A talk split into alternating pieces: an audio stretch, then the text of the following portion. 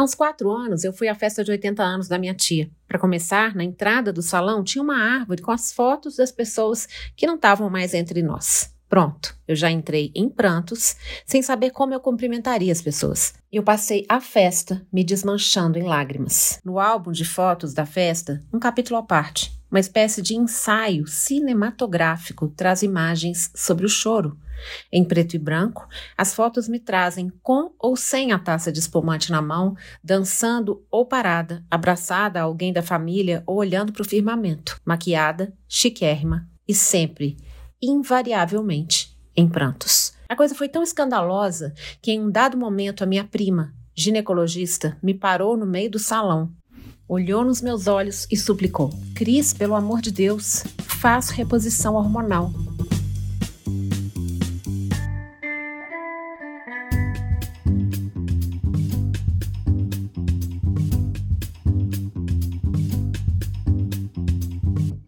Eu sou a Cris Paz Sim, até outro dia eu era Cris Guerra, mas me rebatizei e isso é assunto para outro episódio. Tenho 52 anos e hoje, em parceria com a Isviva, a gente vai falar sobre ela, a tão temida e tão pouco conhecida menopausa. Eu tenho um pouco mais de meio século de vida, mas eu demorei uns cinco séculos para editar esse podcast, porque, dentre outras coisas, eu estou na menopausa. Esse período que a gente conhece como aquele em que a gente deixa de ser fértil. Acontece que a coisa é muito mais complexa do que apenas um conjunto de sintomas. E que conjunto, amiga?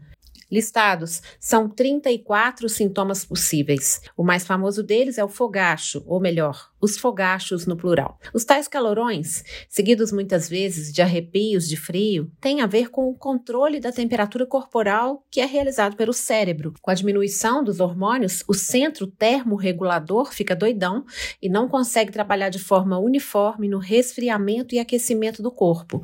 Mais do que incômodos, os fogachos são sintomas perigosos também, porque quanto mais intensos, frequentes e duradouros, maior é o risco de a mulher desenvolver algum grau de demência por causa de microinfartos causados pela contração dos vasos termorreguladores. Ai, que horror! Só esse sintoma já merece um bom acompanhamento médico, concorda? Tem mais, mas a gente não vai focar cada sintoma aqui, não. A gente vai falar sobre o processo como um todo e sobre como passar por ele para sair melhor disso tudo. Eu juro, isso é possível. Sim, porque a culpa é da menopausa, não sua. O que cabe a você é a escolha de fazer o que tiver ao seu alcance para mudar esse desfecho. Não é fácil, não é simples, não é igual para todo mundo, mas informação é poder e aqui você vai achar muita. Então tira as crianças da sala, chama seu companheiro ou companheira, se você tiver um, para ouvir com você, porque com certeza esse assunto interessa a ele ou a ela também. Vamos lá?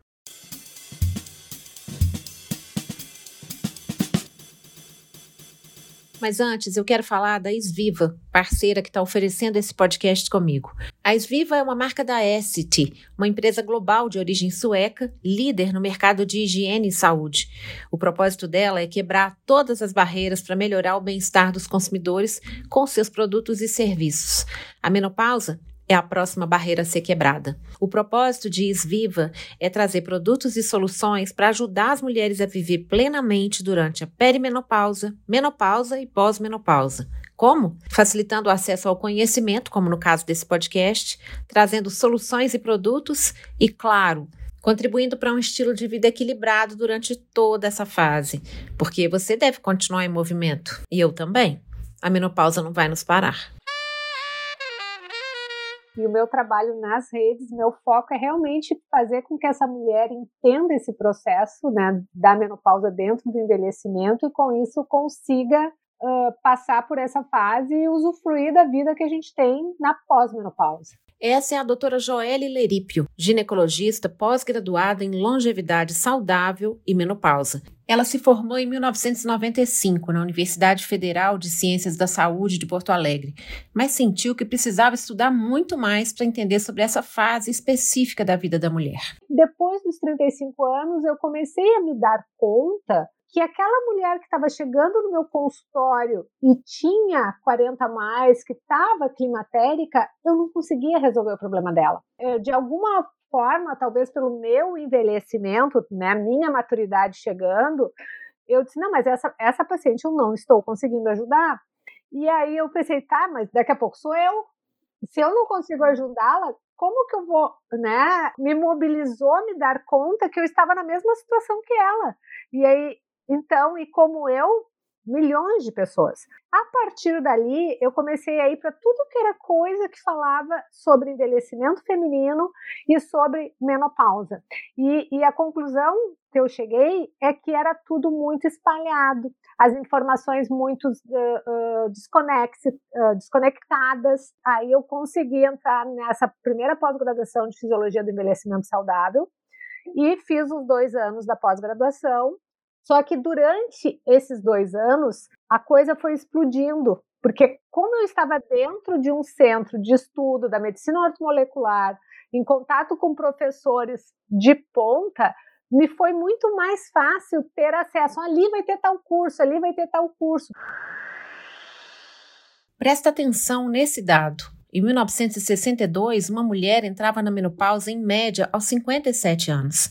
A expectativa de vida dessa mesma mulher na época era de 59 anos. Ou seja, pouco se sabia sobre a menopausa porque ela era sinônimo de fim de linha. Hoje, a mulher entra na menopausa mais cedo, por volta dos 51 anos em média. A diferença é que a expectativa de vida é de 83 anos. Ou seja, a gente vai passar um terço mais ou menos da nossa vida transformada por esse período melhor que a gente passe bem, concorda? Mas se essa expectativa de vida aumentou muito, o mesmo a gente não pode dizer sobre a especialização no tema. Anos e anos se passaram com muito poucos profissionais se debruçando especificamente sobre esse assunto. Eu senti isso agora, na hora de tratar meu climatério. Existem muitas novas descobertas, novos estudos, novos caminhos, e as nossas menopausas são diferentes. São muitas, porque somos diversas e particulares.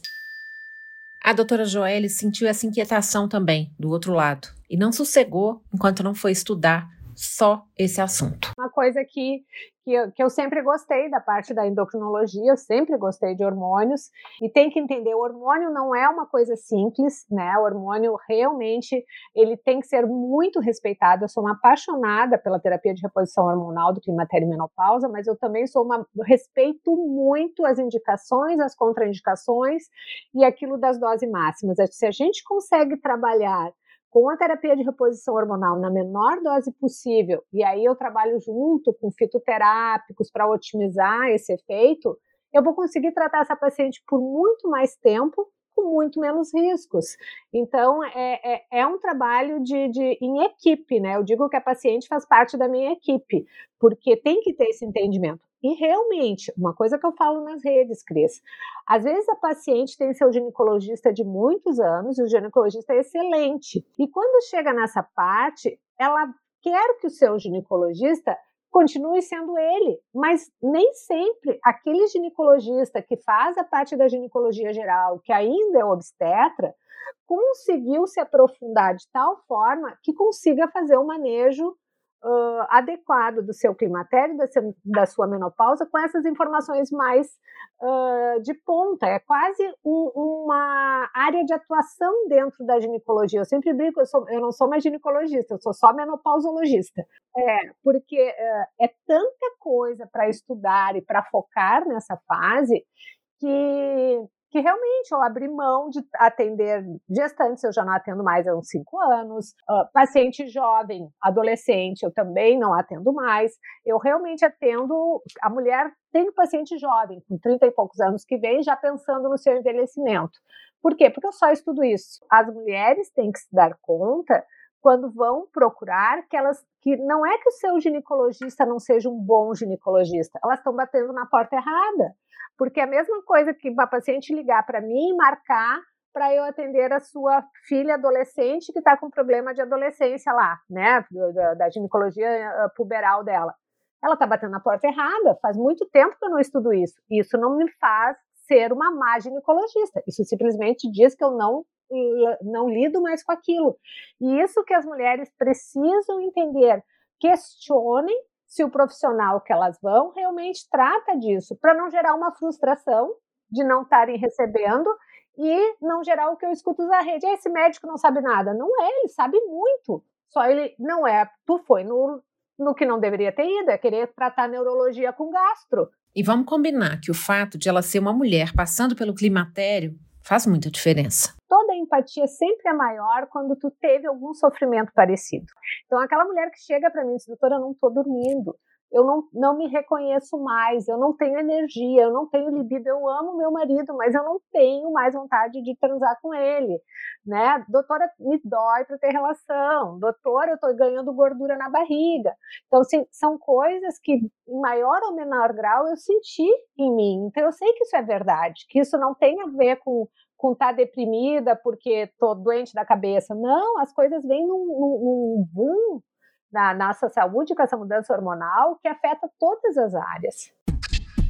Primeiro, o que, é menopausa? Menopausa é o nome da nossa última menstruação.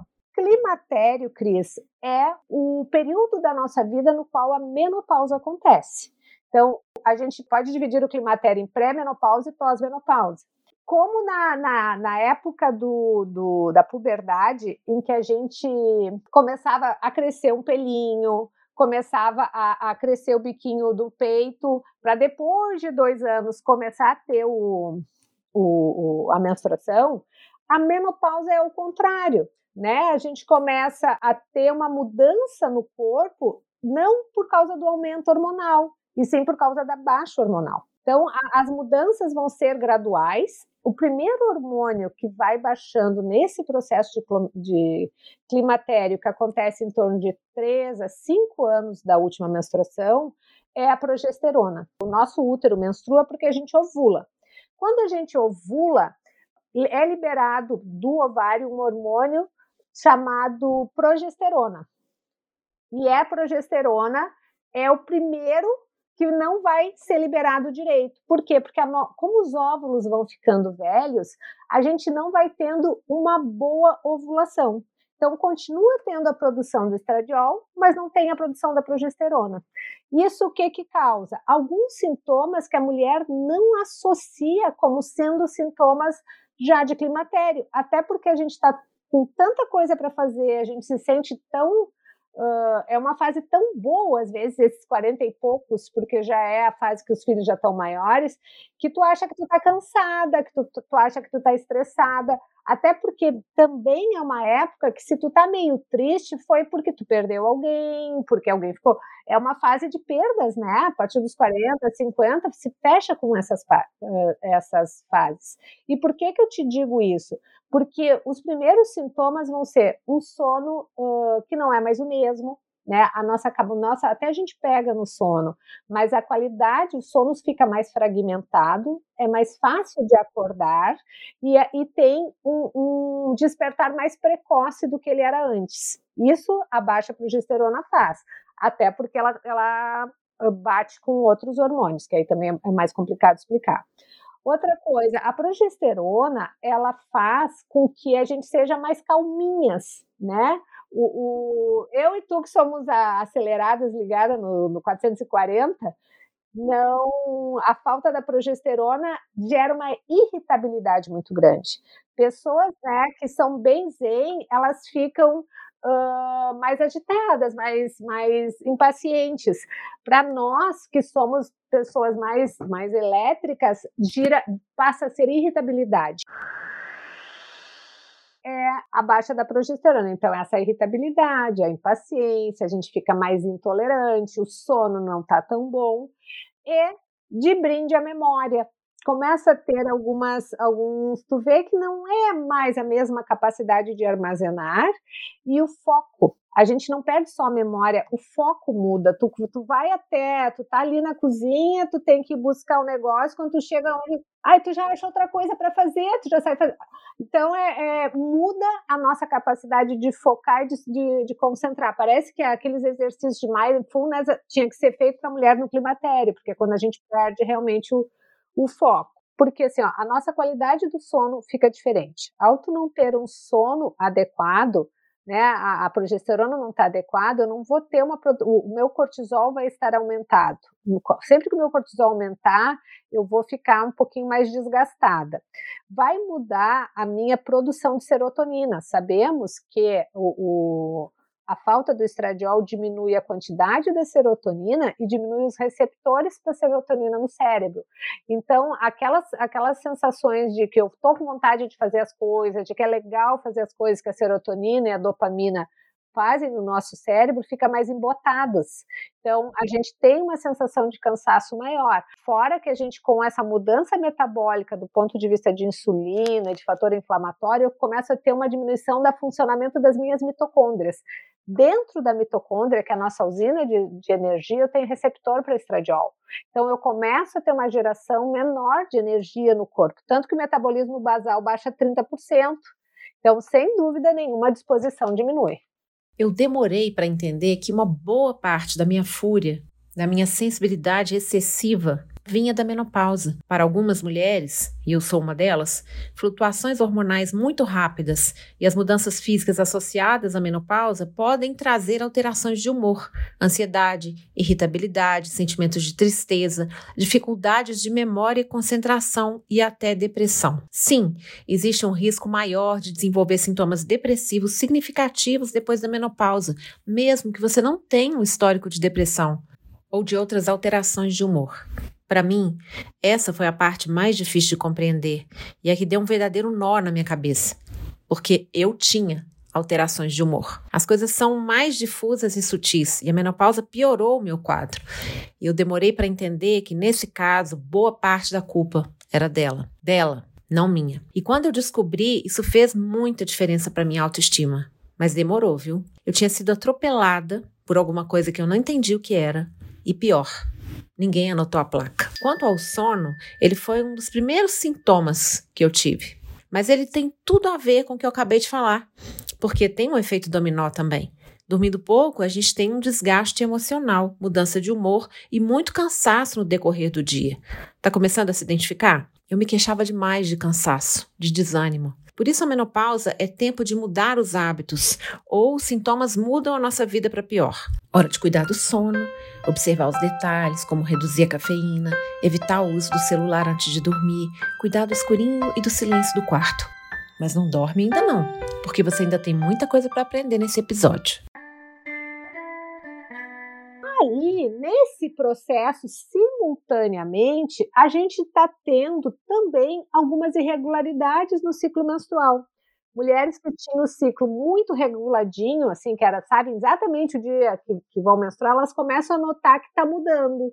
Ou está ficando um pouco mais longo, ou está ficando um pouco mais curto, mas está mudando para uma grande maioria, aumenta a quantidade do fluxo sanguíneo. Né? Não, só, não só muda o intervalo entre as menstruações, como o fluxo sanguíneo muda. Para a grande maioria tende a aumentar um pouco, para uma minoria, agora, doutora, minhas menstruações estão vindo tão pouquinhas. Isso pode acontecer também. Quando o estradiol começa a diminuir, é quando começam os mais famosos sintomas, que não são em todas as mulheres, 60%, 50%, 60% é que tem, que são os calores ou suares noturnos, né, os fogachos. Às vezes, quando o fogacho vem, ele é uma, ele é uma alteração no sistema nervoso que faz essa descarga do calor. Só que junto tu pode ter uma alteração de adrenalina, noradrenalina. Algumas mulheres têm, junto com essa descarga do calor, ou só aquela sensação de suor, uma palpitação e um aperto no peito, com uma sensação de angústia, que elas têm a sensação que estão infartando. É muito comum uma mulher, e assim, é, não é tão incomum ainda, é muito comum mesmo, as mulheres nesse período, uh, nessa fase, vão de madrugada para um pronto-socorro. Aí chegam lá, a pressão está normal, frequência cardíaca está normal, já, já passou tudo. Mas elas acordaram com aquela sensação muito ruim, né? Aí vai uma. Então, a, a, esse conhecimento desse processo é muito importante para que a mulher consiga se entender um pouco mais, né? Esse, esse acordar com essa sensação de aperto no peito, de angústia, que quando isso acontece quando a gente é mais nova, está relacionado a um quadro depressivo normalmente, ou de, de, de, de muita ansiedade, No climatério e na menopausa, acontece numa mulher que deitou lépida e faceira e está dormindo muito bem, e aquilo vem de madrugada uh, de uma forma sem aviso. E, e, e, é, imagina tu acordar com essa sensação no peito, é muito, muito ruim. É tanta informação reveladora e surpreendente, né? Para mim tá tipo um julgamento no tribunal. A ré, no caso, a menopausa, tá cada vez mais enrascada.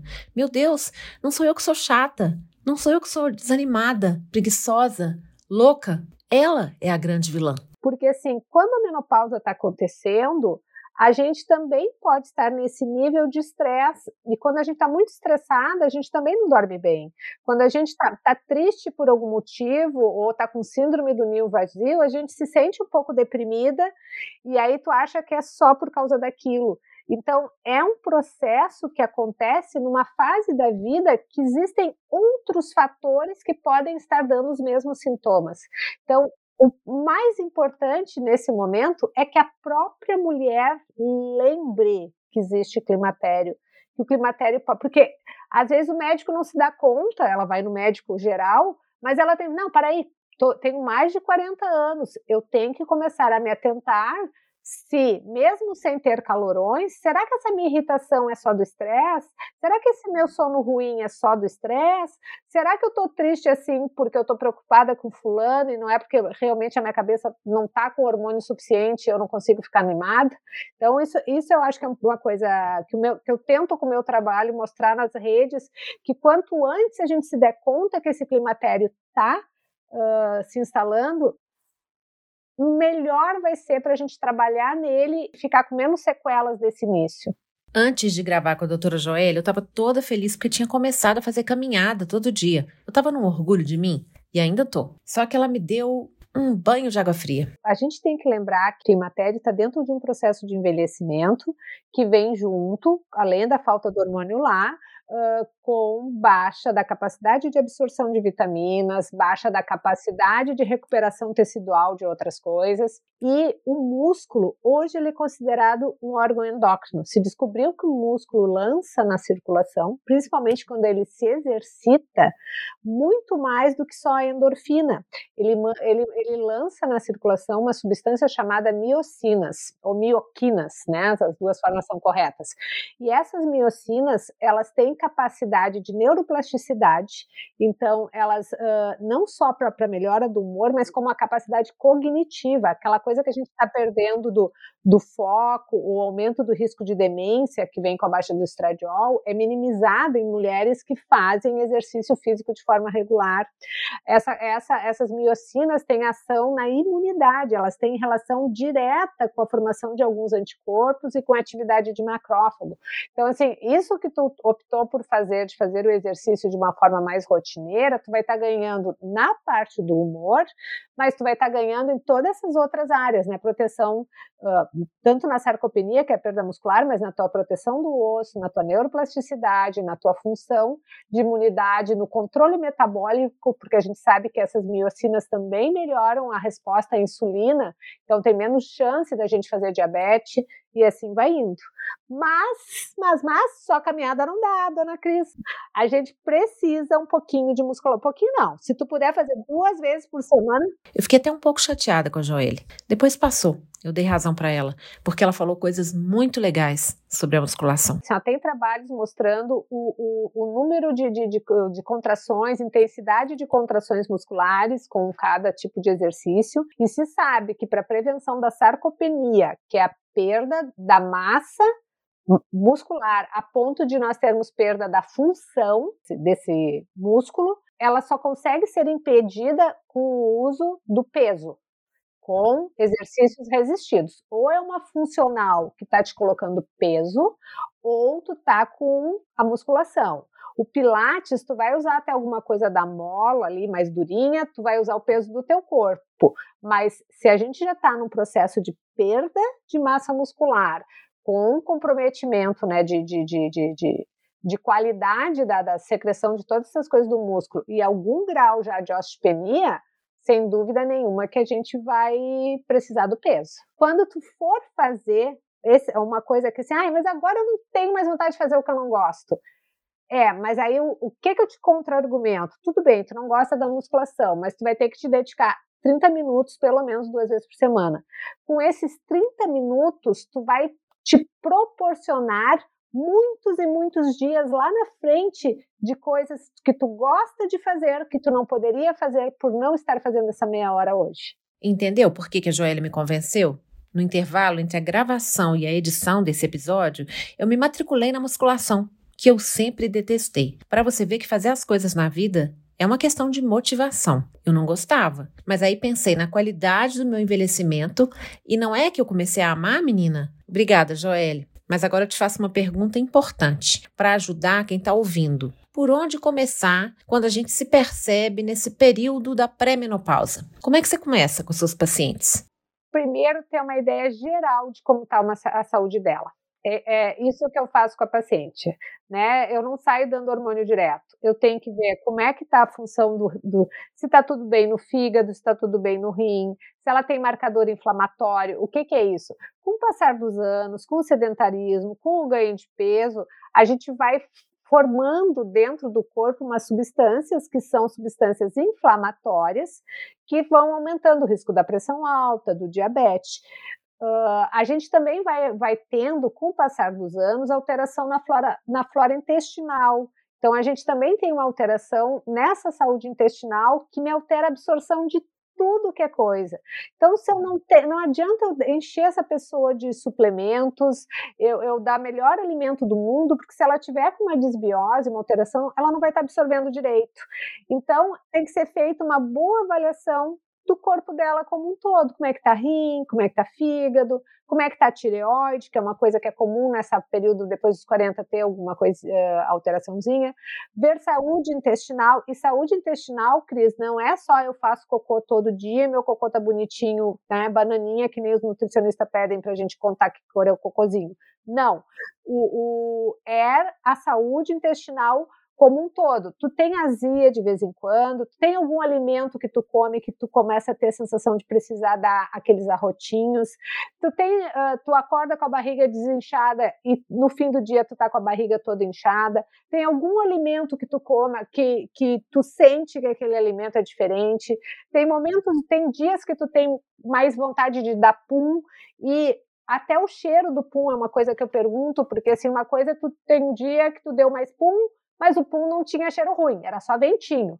Outra coisa é, é, é dar pum e ter aquele pum que, que apodrece tudo na vida, parece um bicho morto. Por quê? Porque é um bicho morto mesmo. Às vezes está tão disfuncionado, o, o disfuncional nosso trato gastrointestinal, que as enzimas que fazem a digestão, elas não estão sendo produzidas adequadamente. Então, assim, por exemplo, come muita carne e aquilo não é digerido, literalmente sofre um processo de putrefação em determinada parte do intestino e fica aquele cheiro horrível no cocô.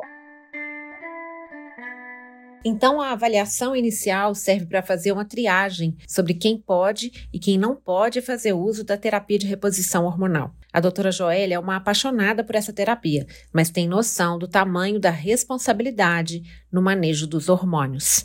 Não é para todo mundo. A terapia de reposição hormonal, hoje, a linha que eu trabalho é com os hormônios isomoleculares, conhecidos famosamente como hormônios bioidênticos. Uma coisa que é bem importante que eu quero deixar claro aqui é que hormônio bioidêntico não é hormônio de manipulação. Tá? Hormônio bioidêntico é um tipo de hormônio que também pode ser manipulado, mas que existe na farmácia com marca comercial, que é uma confusão muito grande, certo? E a gente trabalha né, uh, com esses hormônios nas menores doses possíveis, né? E de preferência colocando eles nos horários que normalmente nosso corpo secretava. Por exemplo, estradiol e testosterona, eles têm pico hormonal pela manhã. Então, quando eu fizer a reposição, eu vou botar esses hormônios, se for preciso a testosterona, se não só o estradiol, pela manhã. A progesterona é um hormônio que vai ser reposto e vai ser posto à noite. Eu perguntei para Joelle quais são as contraindicações de maneira geral. Quem definitivamente não pode fazer uso desses hormônios? Mulheres que tiveram câncer de mama, não importa há quanto tempo, não importa se foi um câncer inicial, é contraindicação absoluta. Aí tu vai me dizer, ah, eu que tive, a minha mãe teve câncer de mama. hoje existem pesquisas genéticas do, das variações mais frequentes do, do, dos genes que, que podem levar a câncer de mama. Então, uma mulher que chega para mim com câncer de mama, eu não inicio a terapia de reposição com a mãe tendo tido câncer de mama ou a irmã, eu não inicio a terapia de reposição dela sem eu, ela me trazer o painel genético da pesquisa, pelo menos dos mais frequentes tá? E sempre existe a possibilidade de ter uma variação lá que não foi mapeada. Mas eh, junta as estatísticas, 70% dos cânceres não são genéticos. Então só sobrou 30% do câncer. E desses 30% que sobraram, a grande, grande maioria já tem um mapeamento genético, a gente já sabe.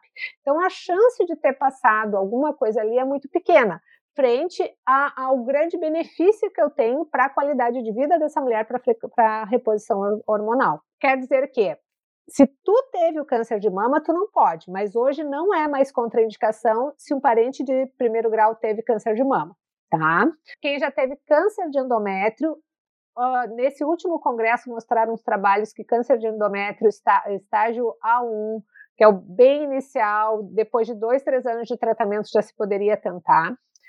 Quem teve infarto não pode, quem teve AVC não pode, quem tem porfiria, que é uma doença lá do sangue, também não poderia, mas está se vendo que o, que o bioidêntico não tem o mesmo problema do que com hormônio sintético.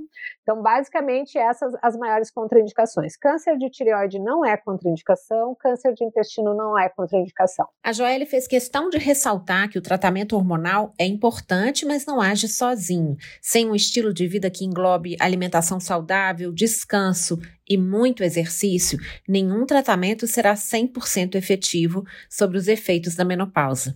Outra coisa fundamental é administrar o estresse. Que hoje o estresse é o maior. Ah, dentro dos estudos de longevidade, o fator que mais abrevia no... o nosso envelhecimento é o estresse e depois o sedentarismo. Claro que a obesidade vem junto com isso, né? Mas assim, o estresse e o sedentarismo são as coisas que mais vão encurtando a, a nossa expectativa de vida. Porque o, o, cortisol alto, ele detona com os colágenos, Cris. E não é assim, tu pode ver uma pessoa que sofreu muito, olha o que tu passou, tá? Com a perda ali do teu marido tendo ficado com o bebê sozinho, certamente tu te olhou, tu te achou mais envelhecida, né, naquele período. Por quê? Porque é, esse estresse enorme, ele realmente estraga o colágeno. Só que a gente tá, fica olhando o colágeno no espelho, né? E a gente esquece que, que a artéria tem colágeno, que a articulação tem colágeno, né, que, que, que, que, o nosso corpo tem. Então, a gente tem um enrijecimento das artérias mais, mais uh, rápido, com, com uma tendência, quanto mais rígidas as artérias por causa desse nível de estresse, mais chance de ter pressão alta, mais eu vou depositar placa, porque eu também vou estar aumentando o colesterol.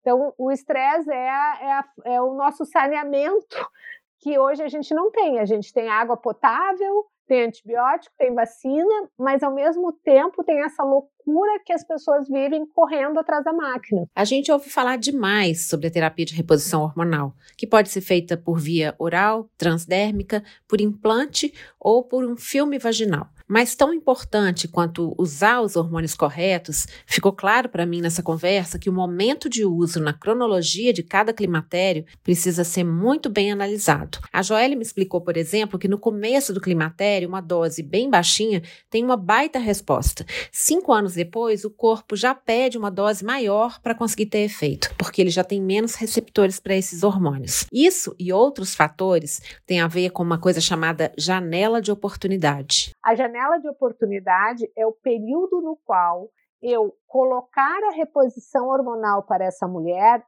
vai ter mais benefícios do que riscos. Depois de um tempo em que esse corpo ficou sem hormônios, ele vai fazendo uma adaptação que se eu tentar colocar esse hormônio depois dos 10 anos, eu vou ter muito mais risco que benefício. Por quê? Porque a falta do estradiol dá um enrijecimento em artérias, uma formação de placas.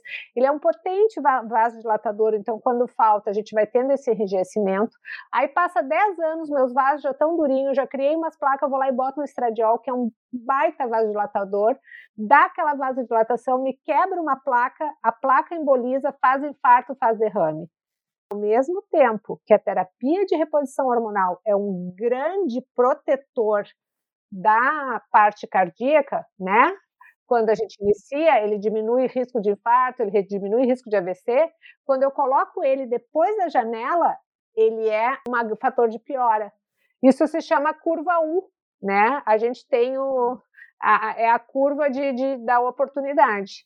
Se tu ficou fazendo a terapia de reposição hormonal, a tua janela não está correndo, tua janela está fechada. Agora, a janela de oportunidade são 10 anos ou 60 anos. Se tu parar de menstruar com 55 anos for a tua última menstruação e tu não começou a reposição e tu chegar para mim com 50 e, com 62 anos, tu vai me dizer: "Ah, mas só tem 7 anos". Tem mas tu bateu na outra trave da janela de oportunidade, que é 60 anos. Isso eu respeito muito, porque realmente aumenta risco de infarto, risco de derrame, de tromboembolismo. A gente tem que respeitar a janela de oportunidade. E quando é a hora certa de começar? A doutora Joelle defende que o ideal, ideal mesmo, é iniciar a reposição hormonal logo que se perceberem os primeiros sintomas, como alteração do tamanho do ciclo, alteração do fluxo, aquela irritabilidade, o sono ruim, alterações de memória. Sabia que a demência senil começa com a menopausa? Sim, eu também me assustei quando ouvi isso. E por outro lado, eu entendi muita coisa. Não é mito aquela história de ter dificuldade de se compreender um texto na fase da menopausa. A Joelle me contou de estatísticas mostrando perdas nos testes de atenção e de capacidade de raciocínio. Contou que acontece morte neuronal perda de sinapse. São sintomas muito sofridos porque muitas vezes nos expõem ao ridículo. Pelo menos 60% das mulheres apresentam déficit cognitivo relacionado à chegada da menopausa. Eu sou uma delas. Haja humor e autoestima. Outro dia mesmo eu fui autografar um livro meu para uma amiga dar de presente para o filho que mora em outro país. Ele tem 24 anos, tem um nome composto. Acontece que eu vi esse menino nascer e crescer. E na hora do autógrafo eu errei o segundo nome dele.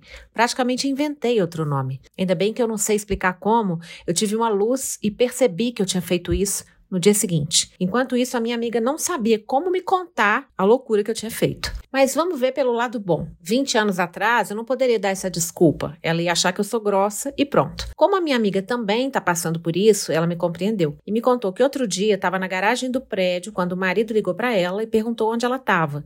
Ela não se lembrava de forma alguma da palavra garagem. Resultado, começou a chorar no meio da garagem. Seria cômico se não fosse trágico. Sabe o que eu faço agora? Eu já vou logo avisando que estou na menopausa para me absolver antecipadamente de algum constrangimento. A doutora Joelle diz que logo que a gente começa a sentir alguma alteração de memória, o ideal é agir. Ah, o mais frequente que o médico diz: espera ficar 12 meses sem menstruar e aí tu vem para tratar, porque aí chegou a menopausa. Ah, só que a gente passou, a pessoa ficou um ano sofrendo com sintomas, e durante esse ano também a gente já tem as alterações do ganho de peso, as alterações metabólicas e cardiovasculares que esse ano já pesa no corpo. Mas eu vejo que esse, essa indicação é principalmente pela grande dificuldade que é fazer a terapia de reposição hormonal nos dois anos que antecedem essa última menstruação. Como a mulher fica com ciclo muito irregular, eu calculo a reposição hormonal dela com aqueles exames coletados no dia certo tudo. Aí a gente acerta, ela está super bem em dois meses. Aí o ovário dela resolve dar uma ovulação, porque ela ainda tem um óvulo lá perdido. Aí naquele mês, ela bota o estradiol dela cinco vezes o valor, porque tem o que eu estou botando na reposição, que eu calculei baseado naquele exame que me veio, só que ela resolveu dar uma ovulada. E aí ela dá uma sangrada devagar como eu, como eu tenho o, o, vínculo com a paciente ou atendo a paciente mais de perto, eu já aviso isso para a paciente: olha, vai poder acontecer daqui a dois, três meses, tu ainda ter uma ovulação e a gente vai poder ter mais dor na mama, ciclo, né? Tu me avisa se sangrar diferente. Mas não é a realidade que a gente tem para a maior parte das mulheres, né? Elas estão num posto de saúde, ou estão num lugar, elas começam dá o sangramento irregular, a mama começa a doer que nem louca, ela acha que aquilo é do hormônio, quanto na realidade é, é ela ainda está produzindo um pouco do dela e se somou naquele mês. Então, a, a terapia de reposição hormonal, o ideal é ser iniciada antes da última menstruação, já colocando o que está faltando. Mas é um processo realmente difícil de ser estabelecido e, e, se acertar a dose. Por isso que a maior parte começa um ano depois, mas o ideal é começar antes. Tá certo. Mas e quem não se adapta ou quem não pode usar a terapia de reposição hormonal? Ou quem não quer? Me perdoe pelo trocadilho inevitável, mas parece que é o caso. Quem não pode se sacode? a mulher que não pode fazer, primeira coisa, ela tem que entender que a maior arma dela para minimizar todo esse envelhecimento cardiovascular, o risco o metabólico, tudo que o estradiol faz de falta é o exercício e é o músculo. O músculo é o grande substituto da terapia de reposição hormonal. Então, eu preciso que essa mulher realmente encare o exercício como algo para fazer diferença no envelhecimento. Essa mulher tem que ter uma saúde intestinal muito boa, porque eu vou trabalhar com fitoativos. Uh, eu misturo o, o, os fitoterápicos, né? E hoje eu associo para essa mulher que está no climatério e, e na menopausa, que não pode fazer reposição, o uso dessas substâncias são coisas que vão me ajudar muito na me melhora das dores articulares, da memória, uh, do ressecamento da pele, do ressecamento íntimo. Então, a gente lança a mão desses ativos. Agora, o estilo de vida vai ser a, a, a minha grande arma. Né? Ômega 3, vitamina D, estilo de vida e esses fitoterápicos. Não acontece muito, mas eu tenho pacientes que chegam e dizem, doutora, eu não quero usar hormônio, eu tenho medo. O que, que eu converso com ela? Por que, que tu tens medo? Né? E ela vai me, me, explicar o medo. E aí, eu diz assim: olha, eu vou te botar os riscos, os benefícios, mas eu respeito a opção dela. Por que, que eu defendo tanto, Cris, a terapia de reposição hormonal? O estradiol e a progesterona, eles são hormônios que a vida inteira o nosso corpo te, tem. Quando a gente chega na menopausa, o ovário para de produzir. Tu imagina que quando a tireoide para de funcionar, todo mundo vai lá e toma o Puran.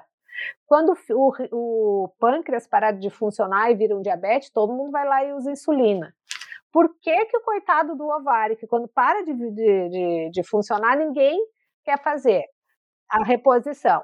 Porque lá no fim do ano 2000 foi feito um trabalho com hormônios que não eram os que a gente usa hoje, que mostraram aumento de risco de mama, que mostraram várias coisas, mas eram outros hormônios num grupo de mulheres que, que, que hoje a gente sabe tinham várias dessas que não poderiam estar usando, não foi cuidado janela de oportunidade. Então, aquele, aquele trabalho, ao mesmo tempo que me deu pânico na população e até hoje isso respinga, ele me mostrou quem realmente pode e quem não pode. A gente faz muita coisa hoje com segurança baseada naquele trabalho que deu o, muita gente ficou com medo. Então, eu explico isso para ela e eu explico que a presença do estradiol no nosso corpo, ele protege o cérebro, não só da depressão, da ansiedade, mas do Alzheimer, né? A gente sabe que mulher, que o Alzheimer é uma doença feminina e predominantemente feminina e está relacionada com a baixa do estradiol. A gente sabe que o estradiol é considerado o maior anti-inflamatório que a gente tem no corpo. Ele baixa todas as interleucinas inflamatórias, ele tem uma proteção em nível vascular enorme. O, o, o, a nossa pressão é mais baixa na presença de estradiol, a, a vascularização é melhor na presença de estradiol. Então, assim, nosso corpo tem um, um, uma irrigação uh, melhor com estradiol. O estradiol ajuda muito a função da tireoide. O estradiol é muito importante no metabolismo da insulina, dos açúcares e do colesterol também. Então a gente tem o estradiol presente também na qualidade das articulações, porque como ele está dentro do colágeno, a gente nota o envelhecimento da pele, mas é aquilo que eu te falei no início, o estradiol está dentro da saúde articular, porque a gente tem colágeno dentro da articulação e dentro daqueles ligamentos. O estradiol tem relação com a, a, saúde óssea, né? O, o estradiol e a progesterona tem, tem uma ação muito importante nessa saúde óssea. Então, ao optar por não fazer a terapia de reposição hormonal, nós estamos optando por um envelhecimento mais acelerado. A menopausa não é uma, uma, doença, mas o que vem depois dela são situações que predispõem a doenças. Mas se a mulher me diz, não, doutor, eu não quero, ou se eu vejo que ela ficou insegura e está aceitando só por aceitar, eu não dou. Por quê? Não é saudável e outra coisa. Uh, qualquer uma de nós, Cris, com reposição ou sem reposição, pode vir a ter um câncer. Qualquer uma de nós pode ter um infarto. Um dia nós vamos morrer de alguma coisa, né? E se essa mulher não queria estar fazendo aquilo e aparece, foi aquilo que deu. Porque se ela queria, se ela tá, tá junto comigo, ela tá vendo que a gente está fazendo o acompanhamento, tudo, e, e acontece, fez parte, é parte da vida, tá ali. Então, isso é muito importante. Da mesma forma como eu tenho paciente que chega e está fazendo aqueles tratamentos de emagrecimento e para ganho de massa, que usa aquele monte de hormônio sintético para ganho de massa, oxandrolona, nandrolona e todo esses, esses, esse tipo, eu não, eu não entro com reposição hormonal para ela. Né? Eu já tenho paciente que, que vai embora, que não fica. Por quê? Porque assim, ó, a chance de ela vir a ter um câncer algum problema hepático é muito grande sem a reposição só por causa desse monte de hormônio que ela já usou. Aí a gente começa um tratamento para o envelhecimento, coloca um coitadinho do bioidêntico naquela quantidade mínima que eu trabalho ali, e ela faz. Foi o bioidêntico da Joelle que deu, e não aquilo que, que ninguém sabia que ela estava tomando há três anos, uma oxandrolona para ficar com o bumbum na nuca. Entende? Então, uh, a gente tem que pensar nisso também. Para entender melhor, cabe diferenciar os tipos de tratamento: reposição, modulação ou terapia hormonal. Escolher bem as palavras é importante até no climatério, né? Entra o, o, o termo, a, a definição, né? Reposição, por definição, a gente só pode repor o que já teve. Tu não pode repor algo que tu nunca teve. Por isso que, que usar estrogênio equino não pode ser considerado reposição hormonal, é uma terapia hormonal. Usar tibolona não é reposição, é terapia hormonal. Da mesma forma, eu tenho a modulação hormonal com fitoterápicos. O que, que, é isso? Eu tenho substâncias que agem nos receptores dos nossos hormônios que não existem mais e dão estímulos naqueles receptores que o meu corpo interpreta como sendo um pouquinho desse estrogênio fun funcionando ou dessa progesterona funcionando, e eu tenho algumas ações pelo uso do fitoterápico uh, parecido com a parte hormonal. Para resumir, então, o que é mito e o que é verdade entre os sintomas da menopausa? A história do cansaço não é mito, é verdade. A história da memória não é mito, é verdade. A história que a gente fica, que às vezes que é burra que é uma porta, não é mito, é verdade. Né? Dá, dá uns brancos, né? mas em compensação, essa parte da parte sexual dá uma baixada, mas a nossa capacidade de ter orgasmo, de, de, de ter, né, se permanece intacta. Então, uma coisa é certa: a mulher precisa entender que, o, que esse climatério está chegando, e ao entender isso, ela precisa começar a se cuidar nesse período. E a mudança de formato do corpo? Tipo, era pera, vira maçã? O, só o fato da gente diminuir a produção de estradiol, o nosso metabolismo basal, ou seja, aquela quantidade de energia que a gente gasta simplesmente para sobreviver um dia sentada, cai em 30%, em função dessa alteração dentro da célula e na mitocôndria que tem a ver com gasto de energia. Tirando isso, essa baixa de, de, de produção de energia, né, que, que a gente tem uma diminuição na produção basal, existe pela falta do estradiol, uma migração. Exatamente isso, migração. Pode não mudar em nada o teu peso, mas a, conforme, ó, o formato do corpo muda. A gordura que está na coxa e no bumbum tende a migrar para abdômen e tronco. Então, começa a ficar aquele corpo né, das senhoras, que antigamente quem não fazia, a gente via, que ficam mais barrigudinhas, quadradinhas, e a coxa e a bunda vão diminuindo. Isso, isso é uma forma de adaptação do corpo à falta do estradiol para que se tenha uma produção maior de um tipo de estrogênio, que é a estrona, que é produzida na gordura e nessa gordura central. Então, é, é real o ganho de gordura. Uh, quem faz reposição hormonal não tem esse ganho de peso, mas isso não significa que, que se a pessoa não se cuida vai engordar, porque engordar com qualquer idade, né? Mas digamos uma pessoa com um comportamento bem adequado de estilo de vida que não está fazendo a reposição hormonal, ela vai ter essa migração e esse depósito mais central. E a pessoa que está fazendo reposição hormonal com o mesmo estilo de vida, ela consegue manter mais ou menos o formato do corpo da mulher mais jovem, da mulher pré-menopausa, que é ter uma cintura e a gordura ser mais localizada em bumbum e coxa. Pois é, mas a gente vai ter que aprender a viver melhor com tudo isso, porque tem muita vida pela frente, né? Sobre o envelhecimento, a gente está vendo que as mulheres elas podem ter se aposentado do seu trabalho, né, uh, da sua vida de, de mãe em tempo de, integral, mas elas não estão se aposentando de terem projetos relacionados a muitos outros setores da sua vida. Elas querem continuar sendo produtivas, querem continuar a estudar, podem querer trabalhar por opção, elas querem viajar, querem continuar namorando, né? É uma nova forma de envelhecer que a gente tem se a gente comparar as gerações passadas. E esse, e esse trabalho que eu faço de tratar a menopausa é uma forma de conseguir que a gente coloque isso em prática, né? mulheres maduras que estão trabalhando né, num reforço positivo que a gente não pode associar o nosso envelhecimento de pele, de corpo, ao envelhecimento dos nossos comportamentos, ao envelhecimento das nossas vontades e ao envelhecimento das nossas possibilidades. É aquela coisa, a alma não envelhece. E enquanto ela habitar o nosso corpo, ela vai poder sim aproveitar muito a vida e a gente vai poder ser sim muito feliz. Só que eu preciso ter um corpo saudável eu vejo que a maturidade vai nos levando a essa constatação de que a passagem do tempo traz uma urgência de aprender a usar esse tempo para o nosso próprio benefício. Cada vez mais eu hoje eu vejo, ouço mulheres me dizendo que estão refazendo as prioridades na sua vida. E esse trabalho de entender o processo de climatério e menopausa, eu vejo que ajuda muito.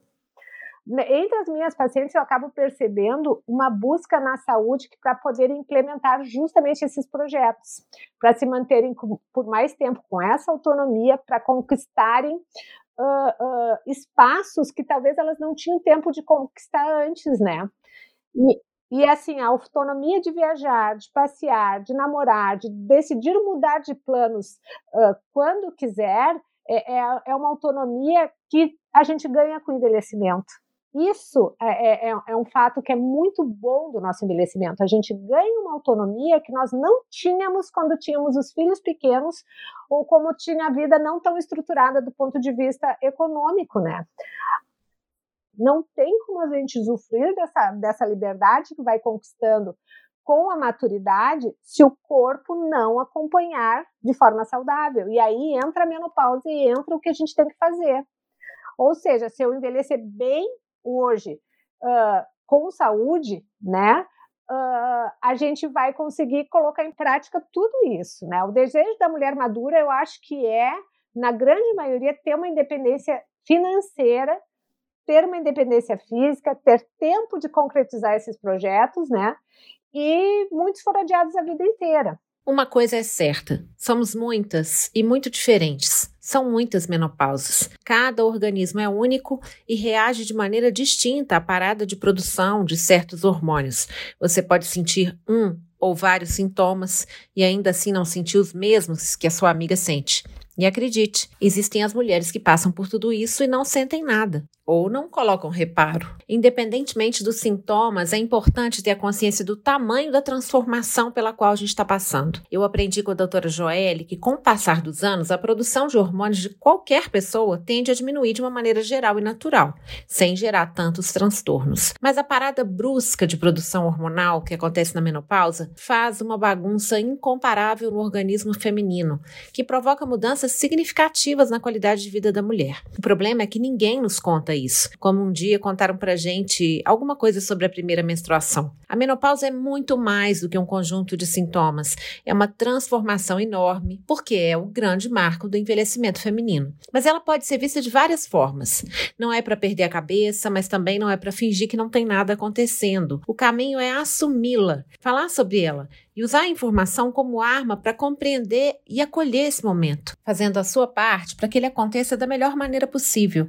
Porque sim, as escolhas que a gente faz nessa fase impactam o resto das nossas vidas e o resto das nossas vidas Tá caprichado. Uma coisa é certa: a menopausa é o tempo de adotar definitivamente hábitos mais saudáveis. Quanto antes, melhor, mas nunca é tarde. A parte bonita disso tudo é que a gente se vê diante de um aviso. Ou você cuida de você, ou você cuida de você. Não tem alternativa. Se a gente passou a vida inteira se deixando por último, agora a gente vai ter que mudar se quiser ter vida inteira. Para mim, funciona aos poucos, sem exageros. Eu tenho feito mudanças importantes de hábitos, mas eu vou passo a passo e firmando um novo hábito de cada vez. A vida para mim é feita de transições e não de mudanças bruscas. Todas elas, claro, com equilíbrio e associadas ao prazer fundamental que faz a vida ter sentido. A novidade é que os produtos da Isviva foram criados especialmente para nos ajudar nos fogachos, nos distúrbios do sono, no inchaço abdominal, na secura vaginal ou em outros sintomas que a gente vai ter durante a menopausa. Acesse lá para conhecer e vem fazer parte dessa comunidade, vem quebrar os tabus da menopausa com a gente. www.isviva.com.br. E olha o último recadinho da doutora Joelle que assim, ó, porque a sensação que dá é de desesperança, de tu te olhar e tu não te conhecer mais, mas que existe sim forma de passar por esse processo e, por incrível que pareça, a gente ficar melhor do que antes. Porque quando a gente se olha nesse processo, tu começa a ver, tá, mas eu não quero melhorar isso, eu quero melhorar mais isso, isso e isso.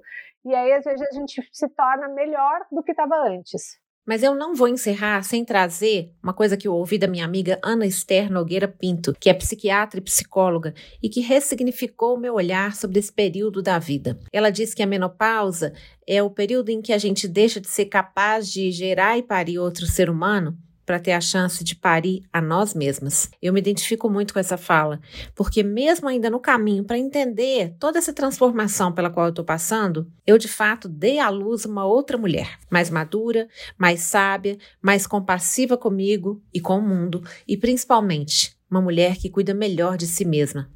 Prazer, Cris Paz. Mas isso é assunto para o próximo episódio. Edição e montagem: Guilherme Henrique Rosa. Roteiro, narração e direção: Cris Paz. Trilha sonora: Oitava Criações Fonográficas. Design: Alexandre Braga. Arte: Ramon Navarro. Foto: Márcio Rodrigues. Maquiagem: Pete Instituto de Beleza. Contato comercial: